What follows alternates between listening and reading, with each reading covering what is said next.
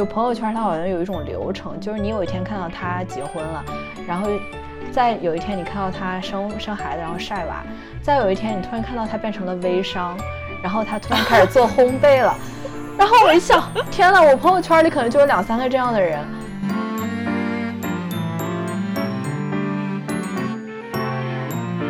然后大家就会说，你看女性的这个小品演员如此之少，是因为女性根本就不幽默，她们一点都不好笑在台上。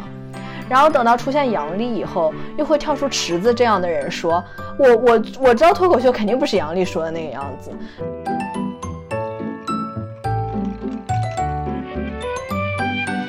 年轻时候多么英俊帅气，到现在就完全就是发福了以后的男的，但是他们。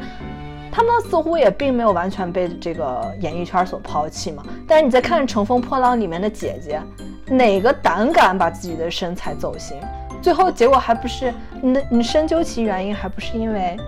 姐姐们受到社会规训太强。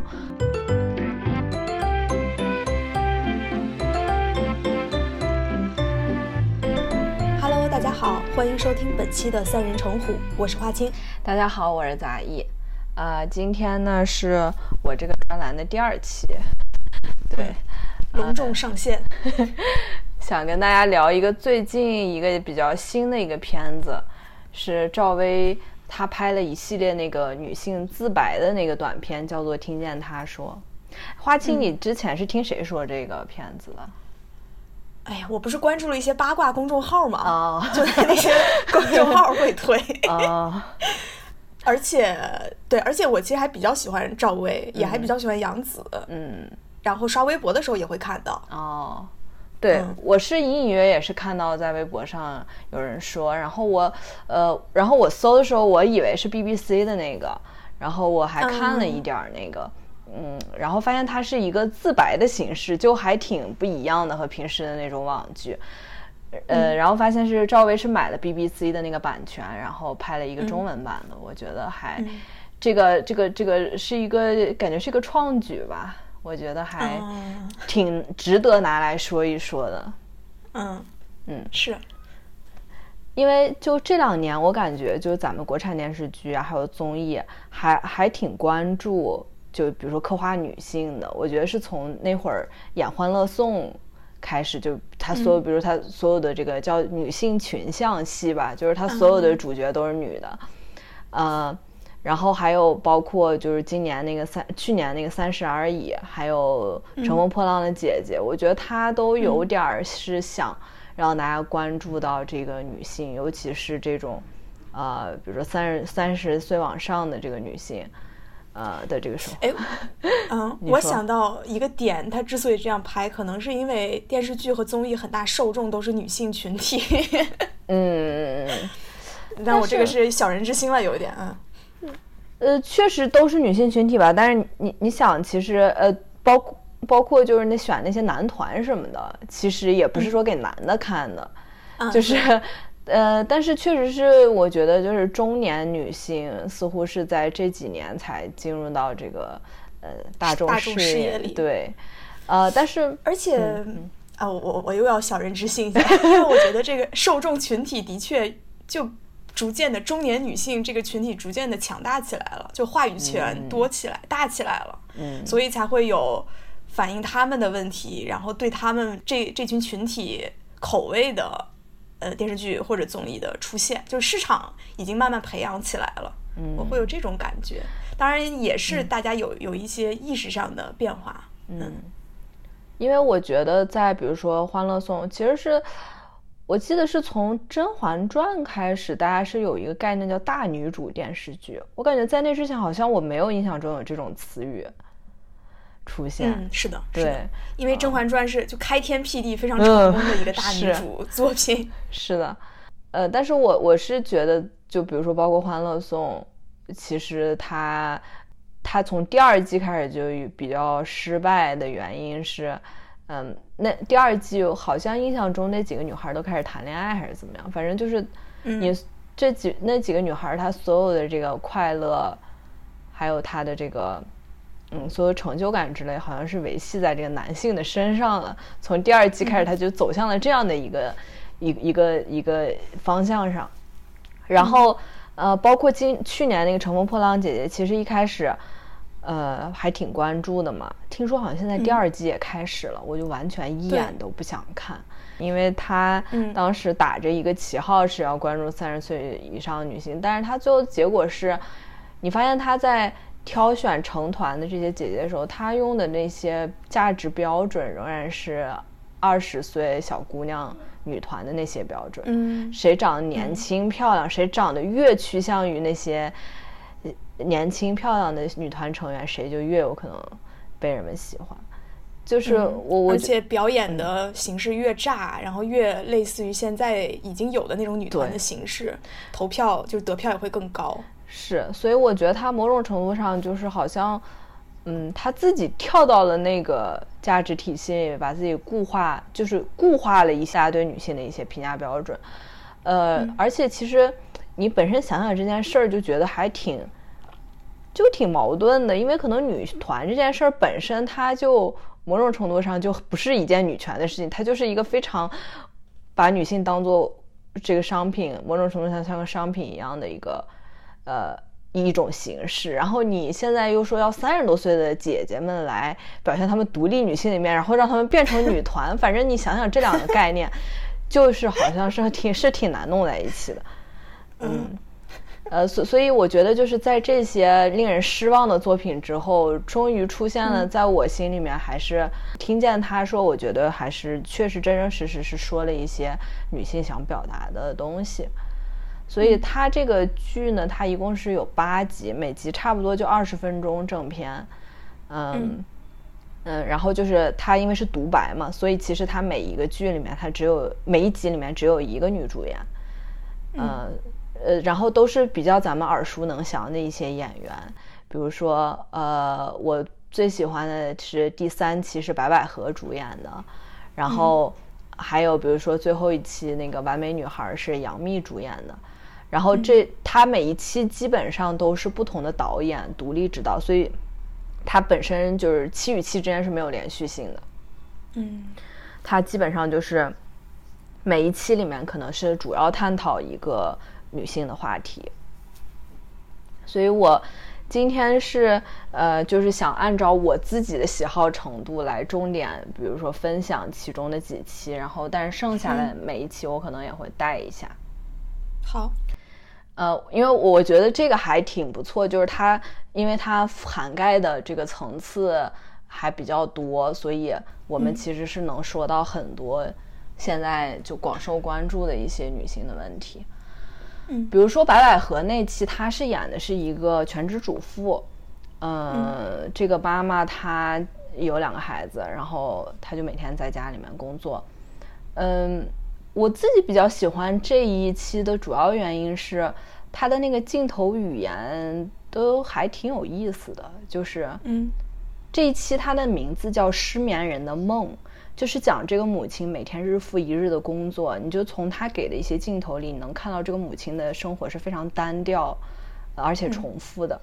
然后这个妈妈每天晚上就会失眠，然后在失眠的时候，她就会做一些表述。然后它这里面有个隐喻，就是总有一个镜头是从这个窗户外面给这个窗户里面失眠的白百合的这样一个镜头。然后他那个窗户外面装的那个防护栏儿。然后那个影子打在他的脸上，就好像是监狱的栏杆一样。嗯，然后你就会感觉，呃，他这个好像是在映射这个家庭对这个全职妈妈来说，就像一个监狱一样，把她囚禁在这儿。而且，嗯，他还有另外一个隐喻在这个片子里面，就是有他家有很多很多的纸箱子。他之前提到，就是说他的孩子们特别喜欢拿着这些纸箱子玩儿。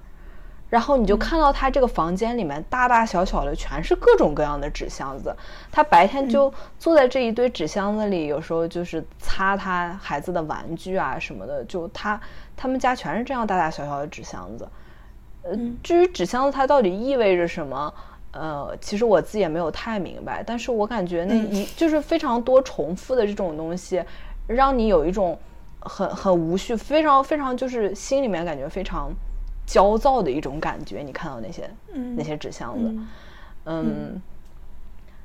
所以我我是觉得它本身在艺术手法上来说，它就是还挺高级的这个片子，而且呃，这个片子它的那个导演和编剧是同一个人，是一个很挺年轻的一个女女性。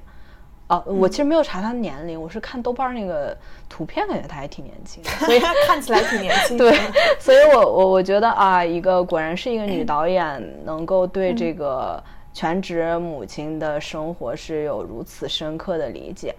嗯，其实就是具体的话，我觉得大家去可以去看，因为嗯，他其实就会讲到，就白百合自己会讲到她饰演的这个全职母亲，她是一个什么样的生活状态。呃，我是想说，因为我最近几年其实还看了挺多这种描写全职妈妈的剧的，就是日本前两年有一个剧叫《坡道上的家》，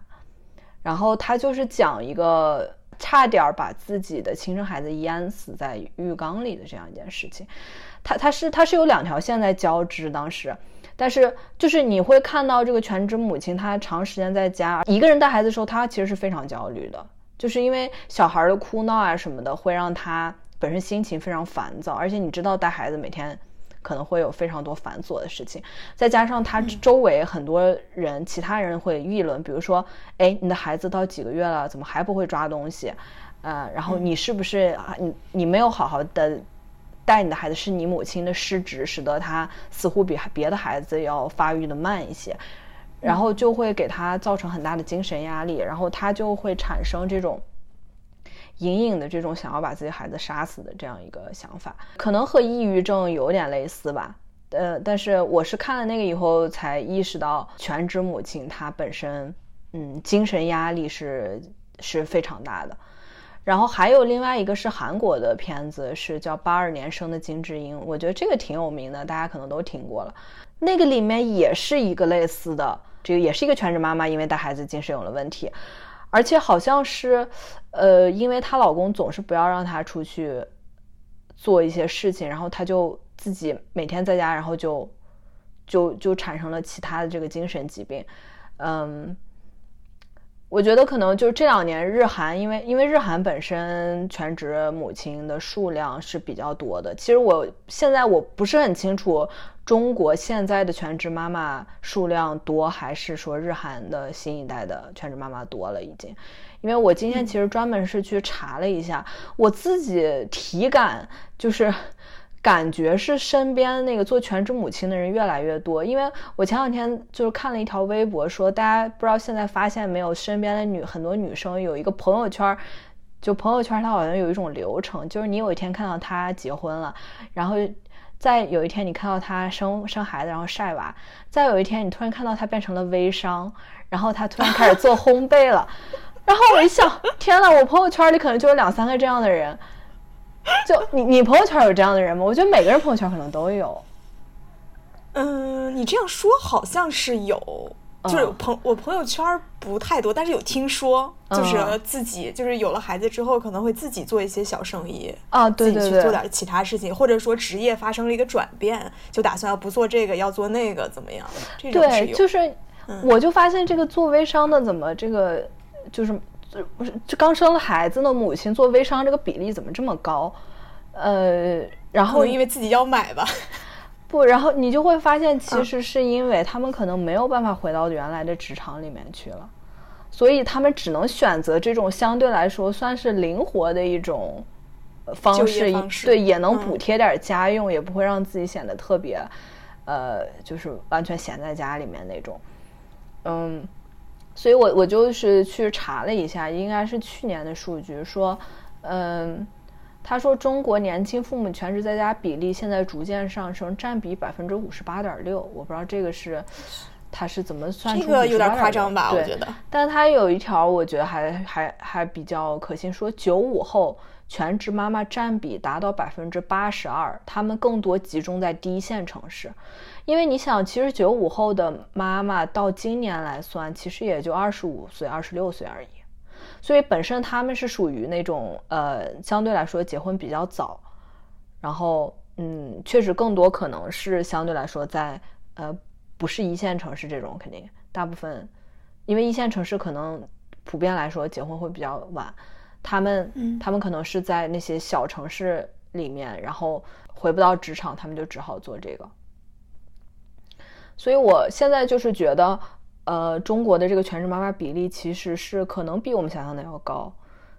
就是咱们父母那一代里面，我几乎是没有，就是感觉大部分时候好像母亲都是会双职工，对，双职工是非常正常的。但是在现在，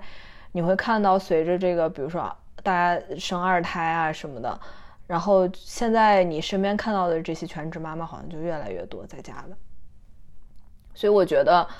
嗯，白百合这期还是，嗯，就是在现在这个社会环境下。是非常，嗯，是非常必要的一期，嗯，因为因为全职妈妈其实本质上，她承担的这些工作是，并没有被计算在就是能够被支付报酬的这种工作里，就是，嗯，我我最近其实特别想就是读一下那个。你知道，就是马克思他不是给什么劳动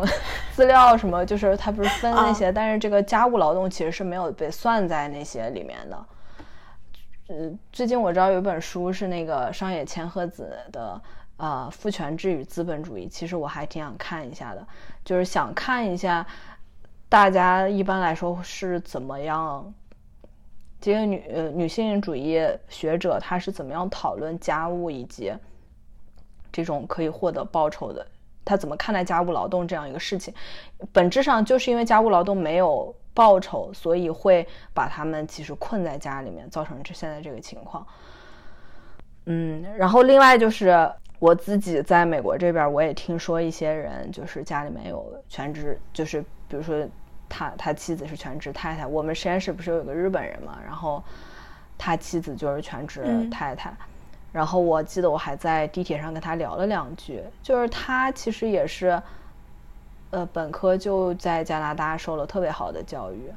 然后后面他应该也读了硕士，后面生了孩子以后就变成全职太太。还有我听说就是呃，听别人说，比如说他同事，嗯，是那个华尔街，比如说一个银行里面的这个嗯 director 之类的，然后他老婆。以前是法学博士，就是 J.D，还也那也是很很就是很是而且是非常好的那个法学院的 J.D，我忘了是呃应该是哥大的还是哪儿的，就所以然后就是因为生了孩子以后要培养自己的孩子，然后就完全退出了自己以前的这个律师的生涯，全全全职在家看孩子。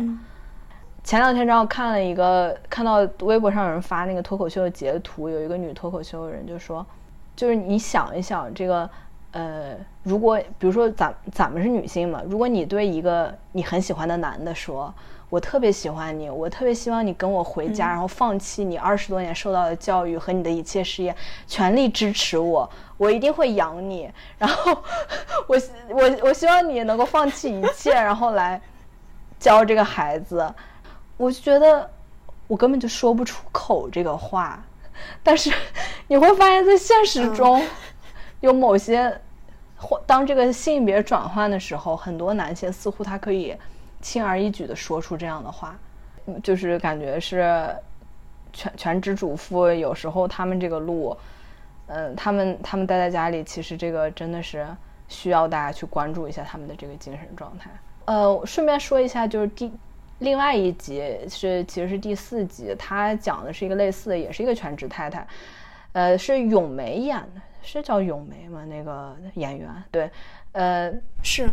她，但是她的这个年龄层次可能比白百合那个稍微就是再再大一点儿，然后而且她是已经离婚的一个全职太太，她其实讲述的就是全职太太，你有时候为什么会那么没有安全感啊？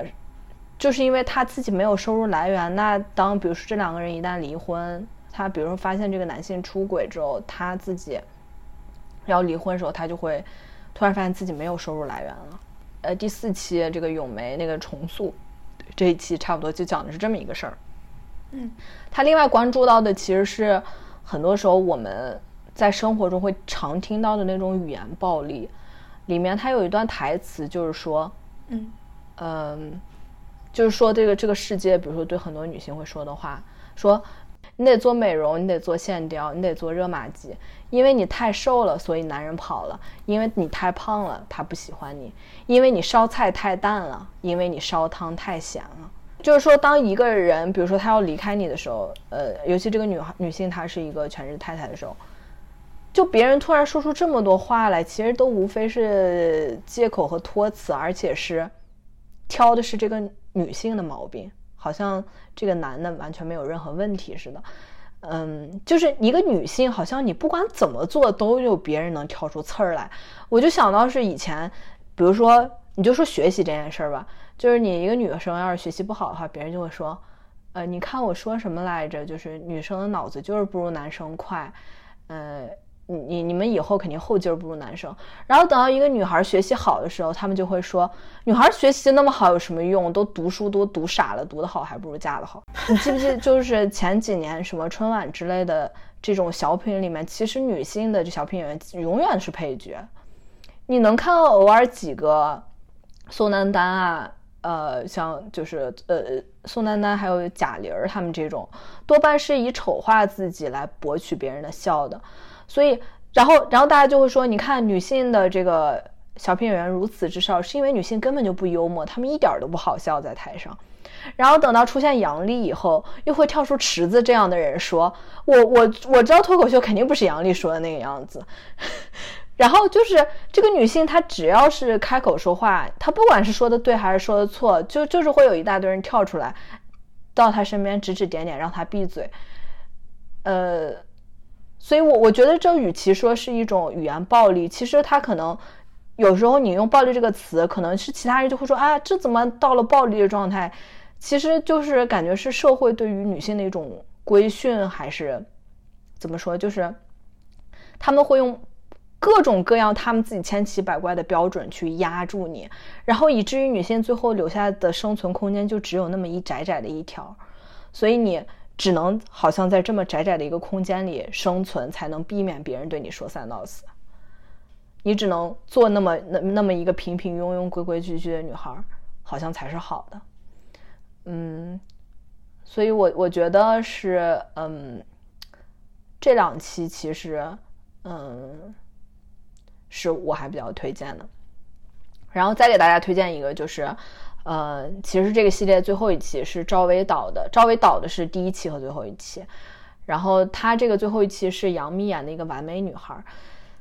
这个里面杨幂扮演的这个人是一个 AI 的形象，就是她其实是一个机器人，她不是真实的人类。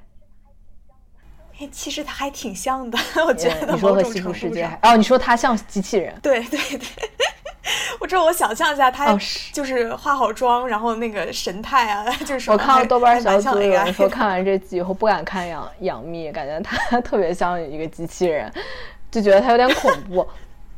嗯，确实演的挺好的。呃，然后这一集其实是让人想到西部世界，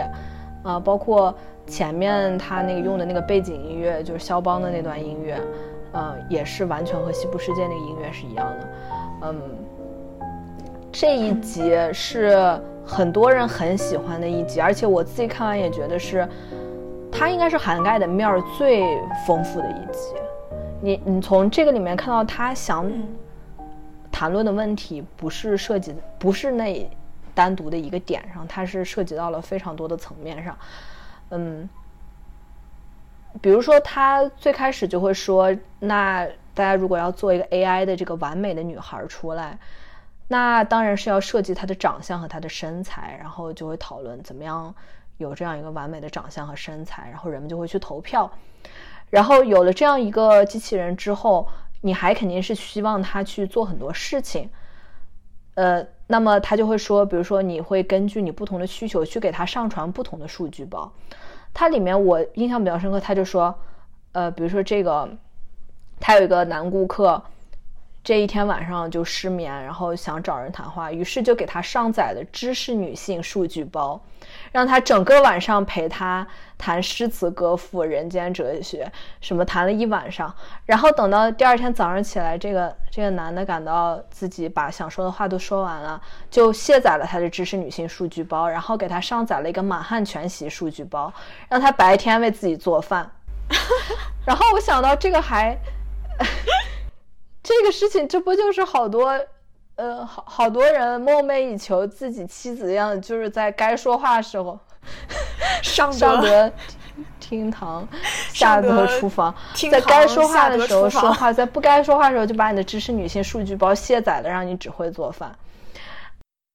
他他就是一开始这个呃杨幂扮演的这个机器人叫小爱，她主要就是在养老院里面做护工。后面他因为发生了一些事情，所以他就变成了一个嗯，算是他算是出了一些故障的一个残次品。后面就被这个公司呢打包卖给了一些呃，就是重新相当于是重新更新之后卖给了一些特殊用户，特殊用户可以买断这个商品。呃，那么就是保，就是正，呃，当买断它以后，就意味着这个用户对着小爱有终身的使用权，而且就是，嗯，就是你这个用户对他做什么都无所谓。所以 就有人在豆瓣上说啊，我看到，我觉得说还有点道理。这种买断的这种行为有点像婚姻的一个状态，就是 确实他被人买回去也也是就是呃变成了这样一个状态，呃，然后这个当然这个。这个它就涉及到关于就提到是不是这个社会有多很多时候把女性物化，把它商品化。这里面虽然是在说 AI，但是其实处处你又觉得好像是在说真实的女性的处境一样。其实我觉得这集它最核心的一个问题是它要讨讨讨论性暴力的问题，但是可能是因为审核的缘故还是什么，你就能够看到这个杨幂的配配音和她的那个嘴唇好多地方都对不上。就是这个尺度的问题上，所以它最后就导致他在性暴力这一块儿说的是非常非常的模糊，嗯，而且你会发现，你而且你如果就我很难不把她和《西部世界》里那个女主角 De Dolores 就是进行对比，因为 Dolores 在《西部世界》里面也是一个那种纯真的金发女孩的形象，然后也是总是会被很多这些顾客。呃，比如性侵啊什么的，把它当做一个商品在玩弄。然后，但是《西部世界》里的 Dolores 是已经，她后来是有自我意识的一个状态，他 AI 是后面激发了自我意识。而这个，而这个故事里面的这个小爱，她是一个没有觉醒的状态，所以你就觉得她特别特别的可怜。怎么说呢？就是他经历了很多这些可怕的事情之后。到最后的这个故事结尾，在一个非常奇怪的地方，我其实就有一种戛然而止的感觉。我不太清楚为什么要结截止在这样一个地方，在我看来，其实还挺讽刺的。就是讲他在经历所有很多不幸的事情以后，最后他又被送给了另外一个曾经对他还不错的一个养老，就是曾经也在养老院做护工的一个年轻的男孩儿。他当时其实是对这个男孩就有一种。就觉得这个男孩干干净净的一个印象，这个男孩好像也比较喜欢他，然后这个男孩就对他很好，然后说你果然是完美的女孩，而且还叫她的名字小爱，说因为从头到尾所有的人从来没有叫过她的名字，然后他就觉得自己非常的幸福，最后你就发现他最后落脚于他仍然是依附在一个男性的身上，以及他最后所谓的幸福仍然是来自于另外一个男性的认可。然后故事就这么结束了，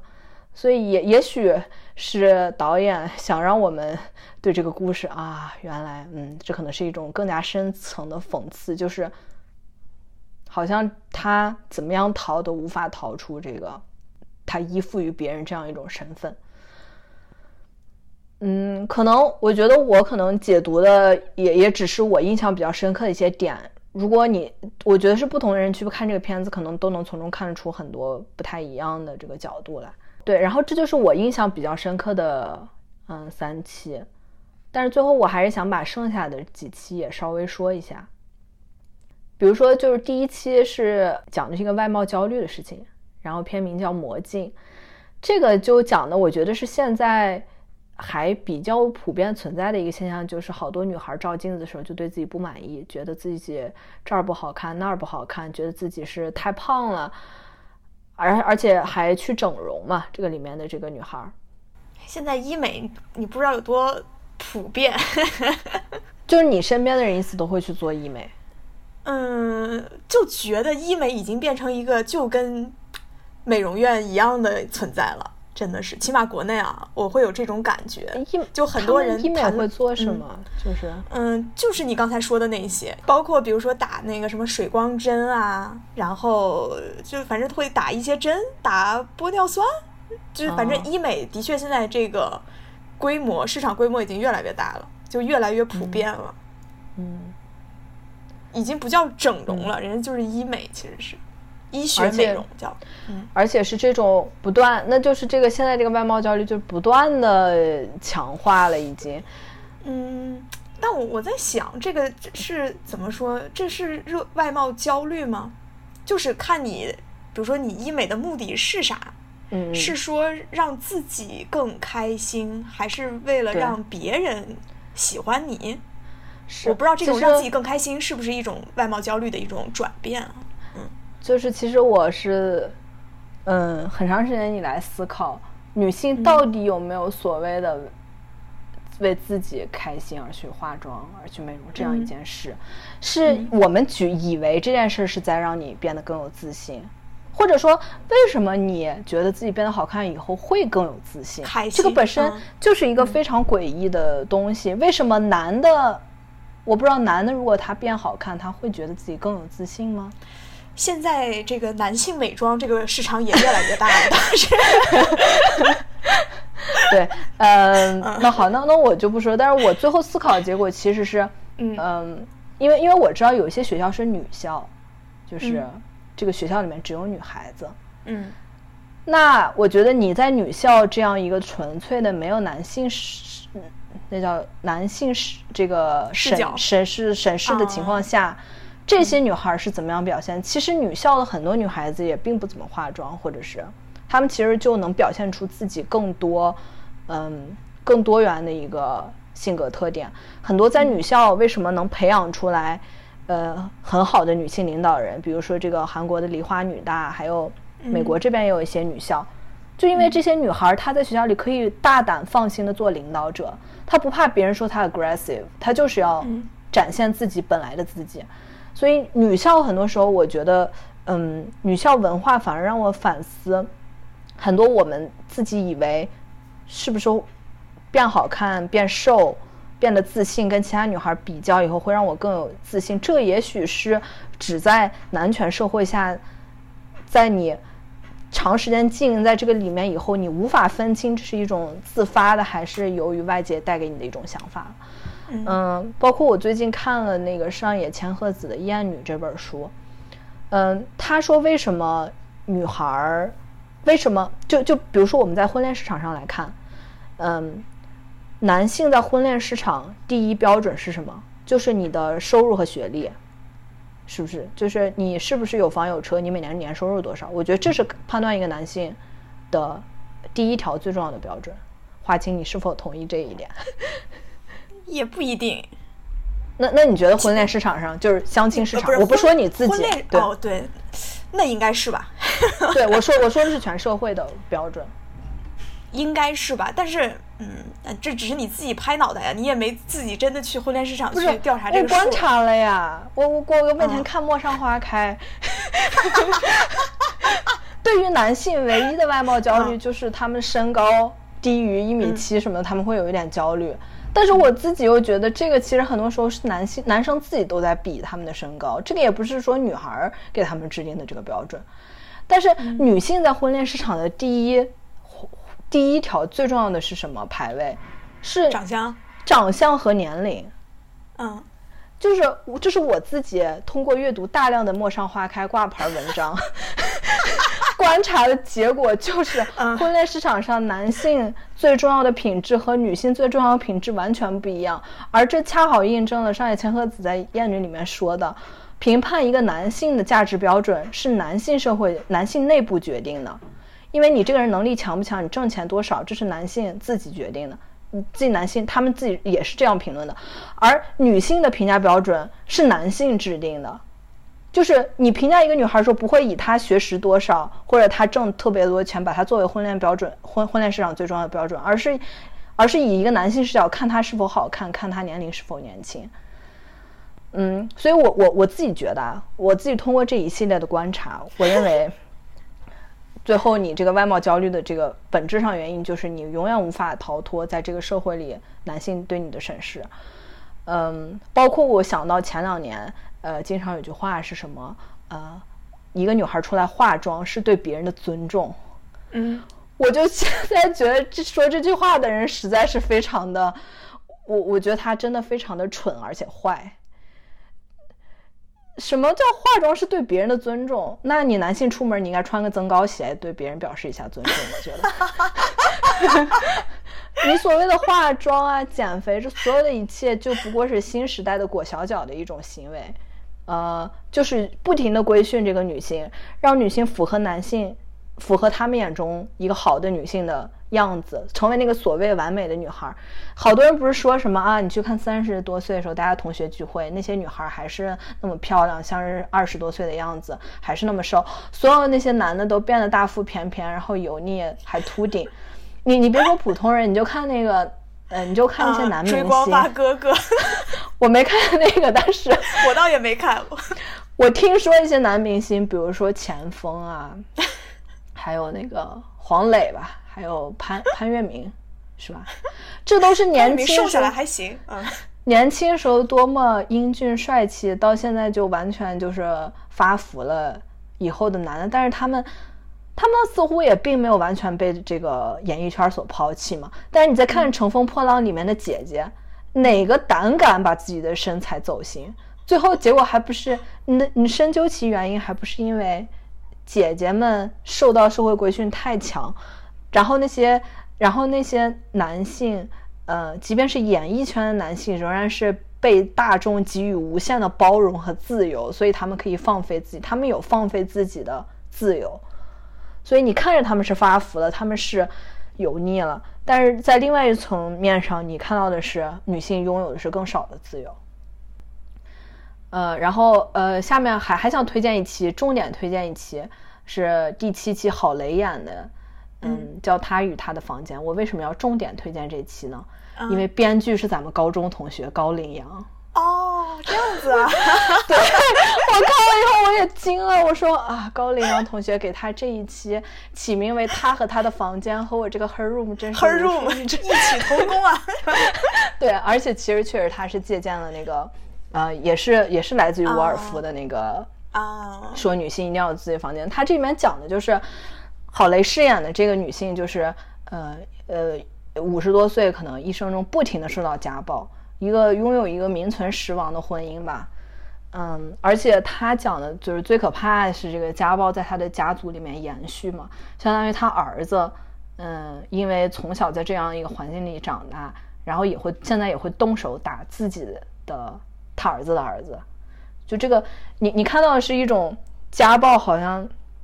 在这个代代相传、代代相传的这样一种感觉啊。当然，这这其实也是一个小细节。大部分时候，郝雷就是在讲述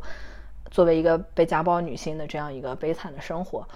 嗯，而且他这个里面，他还是有一些巧思的，是在这个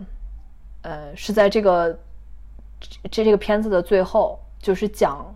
其实他那个房间，你一开始会看，觉得跟他这个人格格不入，因为他自己郝蕾饰演的那个角色是有点乡土气，然后穿着豹纹儿，那个涂着红指脱落的红指甲油，这么一个，嗯，这么样这么样一个女性，但是她所在那个房间特别的典雅有格调，而且你看到她在插花，在插那个百合。你会觉得这个房间似乎跟她本人的气质完全不一样，然后到最后其实就揭示了这个房间还目前还不是她的房间，她其实是一个房产中介。她她就说她这一辈子，她老公用自己用他们挣的钱买了两套房子，直接一套写了她老公的名字，一套写了她儿子的名字，也没问她，她没有在一套房子上留下自己的名字。她等到她最后她老公死了，她自己也从这样一个家暴婚姻里面脱解脱出来的时候，她就说：“我这辈子一定要有自己的一个房子。”所以她现在就是在做房产中介，希望有一天可以把这么好的一个房子买下来。嗯，所以你我也是看到最后才意识到，哦，原来他和他的房间指的是他还没有尚且没有拥尚未拥有自己房间，但是这是他的一个梦想吧。嗯。嗯，呃，郝雷的演技非常好，所以这这个还还还是不错的。而且这一期他的这个导演和编剧也都是男性，算是男性指导的里面我最喜欢的一期了。嗯，然后嗯，然后剩下三集的话，我就可能会略略的带过。嗯，然后一期是那个李少红导演的《云虫传》。这个里面它是一个比较奇特的故事，我觉得它这个故事还是不错的，但是它讲的是一个女孩从小被男当成男孩子养的一个故事啊，呃，讲的是很就是一个已经现在年纪很大的一个人，然后他相当于他出生是在解放前嘛，他们家就是做那个呃给。瓷器上面画画的这么一个祖传的一个百年老字号，相当于，他们家这个手艺是传男不传女，但是在他出生的时候，他爸爸已经死了，而他爸爸是单三代单传，所以相当于他如果是一个女孩的话，他们家手艺到这儿就绝了，所以他爷爷就就主张说，从今以后对外面的人，包括对自己家里的人，只说这是一个男孩。所以他就讲了他这一辈子被当成一个男孩养的时候，他他他这一辈子是怎么过来的。嗯，本身我觉得这是一个非常奇特的故事。我唯一想从这个里面想到的一个是，呃，一个人关于自己的性别认知，其实呃，我们印象当中一直是二元对立的，就是只有男的和女的两种认知。而我自己发现，就是在过去的这三四年时间里面，就比如说，我发现学校的这个厕所门上，就我在这个美国这个学校的厕所门上，它都贴上了，请根据你自己认定的性别去上厕所。这不是奥巴马时代的一个政策？呃，对对，反正就是呃，因为我记得印象中一五一六年好像还没有这事儿，也就是这三四年的事情，在美国大家渐渐的就是有这么一个观念。人的性别、生理性别和认知性别，首先是可以脱离的，而且，而且现在我觉得它有一个概念，就是性别是流动的。像以前我们认为性别是零和一，比如说是只能是一个光谱的两两个极端。嗯，那现在大家就是觉得这个性别是可以是连续的一条光谱。嗯，呃，所以你可以有所谓娘娘腔的女男性的存在。就是大家有时候会啊会说啊这个男孩子怎么这么娘娘腔，然后跟别的女孩一起跳皮筋儿。有时候大家会说这个女孩她就是个女汉子，你看她每天完全没个女孩的样子。其实大家就会渐渐意识到，你所有性别的刻板印象在这样一个有光谱的性别认知上，其实这些刻板印象也可以被打破。所以我觉得这是我非常举双手双脚支持的一件事，就是我们首先。可以脱离关于性别二元对立这样一个认知，那渐渐我们会发现，所有的刻板印象其实并不存在。女孩儿有的女孩儿天生她就是很勇敢、很有领导力，而且她她可能就是非常有所谓你所谓那些男子气概的那些东西。然后有的男孩他天生可能就是一个心思很细腻、很柔软的人，这不代表着他，这不代表着他是任何嗯有任何异样的一个人。嗯，就是所有的可能性其实都可以被接受。这一期我觉得他可能还想传递一个，在重男轻女社会下，有时候这个女性就是面临的一些极端的情况，就是像他这个里面，他被当完全当做一个男孩来养。嗯嗯，呃，但是但是，因为我觉得他这个故事讲的就是有点太猎奇了，以至于他的普世意义似乎就小了一些。嗯还有一期不太好的，也是这一个系列最短的，是王志演那期，他演的是一个三十八岁还没结婚的女孩，然后就讲自己呃为什么还不结婚，以及他有没有害怕自己孤独终老这些事儿。我觉得大部分是我们已经，大部分人在社会环境下、舆论下已经讨论了很多次的一个问题。嗯，我觉得里面还比较有意思的是说。他说他十八岁时候给自己定个时间表，就觉得自己二十六岁要结婚，然后二十七岁要生孩子。我想到自己十八岁的时候，好像也也给自己，就是也描画过这个时间表。因为当时我一想，我读完博士好像都最年轻也要二十七岁了，当时就觉得五雷轰顶一般，就是觉得自己没办法把这个呃博士和自己这个结婚生子之类的时间表契合在一起。但是现在你会自己真正长到这个年龄的时候，忽然会发现这些东西根本没法定时间表定好。你有没有给自己定过时间表？所以没有，从来没有。就我觉得时间表这个，我突然还挺有共鸣的吧。嗯，呃，然后最后我最不喜欢的一期就是杨紫那期，我知道很多人都看哭了那期，我也承认杨紫的演技非常好，因为那一期其实难度极高，因为它就是相当于一个镜头啊，一个长镜头对着杨紫大概二十分钟的样子，他完全讲，就是那个镜头都没有转过，几乎就是对着他的脸拍。嗯，所以所以还挺就是难度非常高，我我是不得不承认。他讲的是一个单身家庭长大的女孩，嗯对自己的母亲做的一段独白。嗯我看完这个以后，我首先是非常疑惑，就是我不知道为什么要把它放在听见他说这个系列里，因为杨紫这个形象完全换成一个男孩子也是成立的。因为其实我们是听说过很多这样的事情，就是说单身呃单亲家庭有很多孩子，他们会觉得自己的母亲对自己过分关注，然后有压迫感，感觉自己呃很多时候人生好像受到了自己母亲的控制。我觉得无论是男是女，对是男是女，嗯你讲出来的故事可能是一样的。那这个故事里，我觉得唯一可能更可以关注的应该是这个母亲是。他妈妈，嗯然后我继而想到的是，为什么很少听到一个孩子跳出来说：“我这个单亲的父亲对我过分关注，让我感到有压迫感。”为什么是单身的母亲，不是单身的父亲？首先，我想到就是，很多时候单身母亲，单身母亲为什么成为单身母亲，可能是有几种情况，一种是，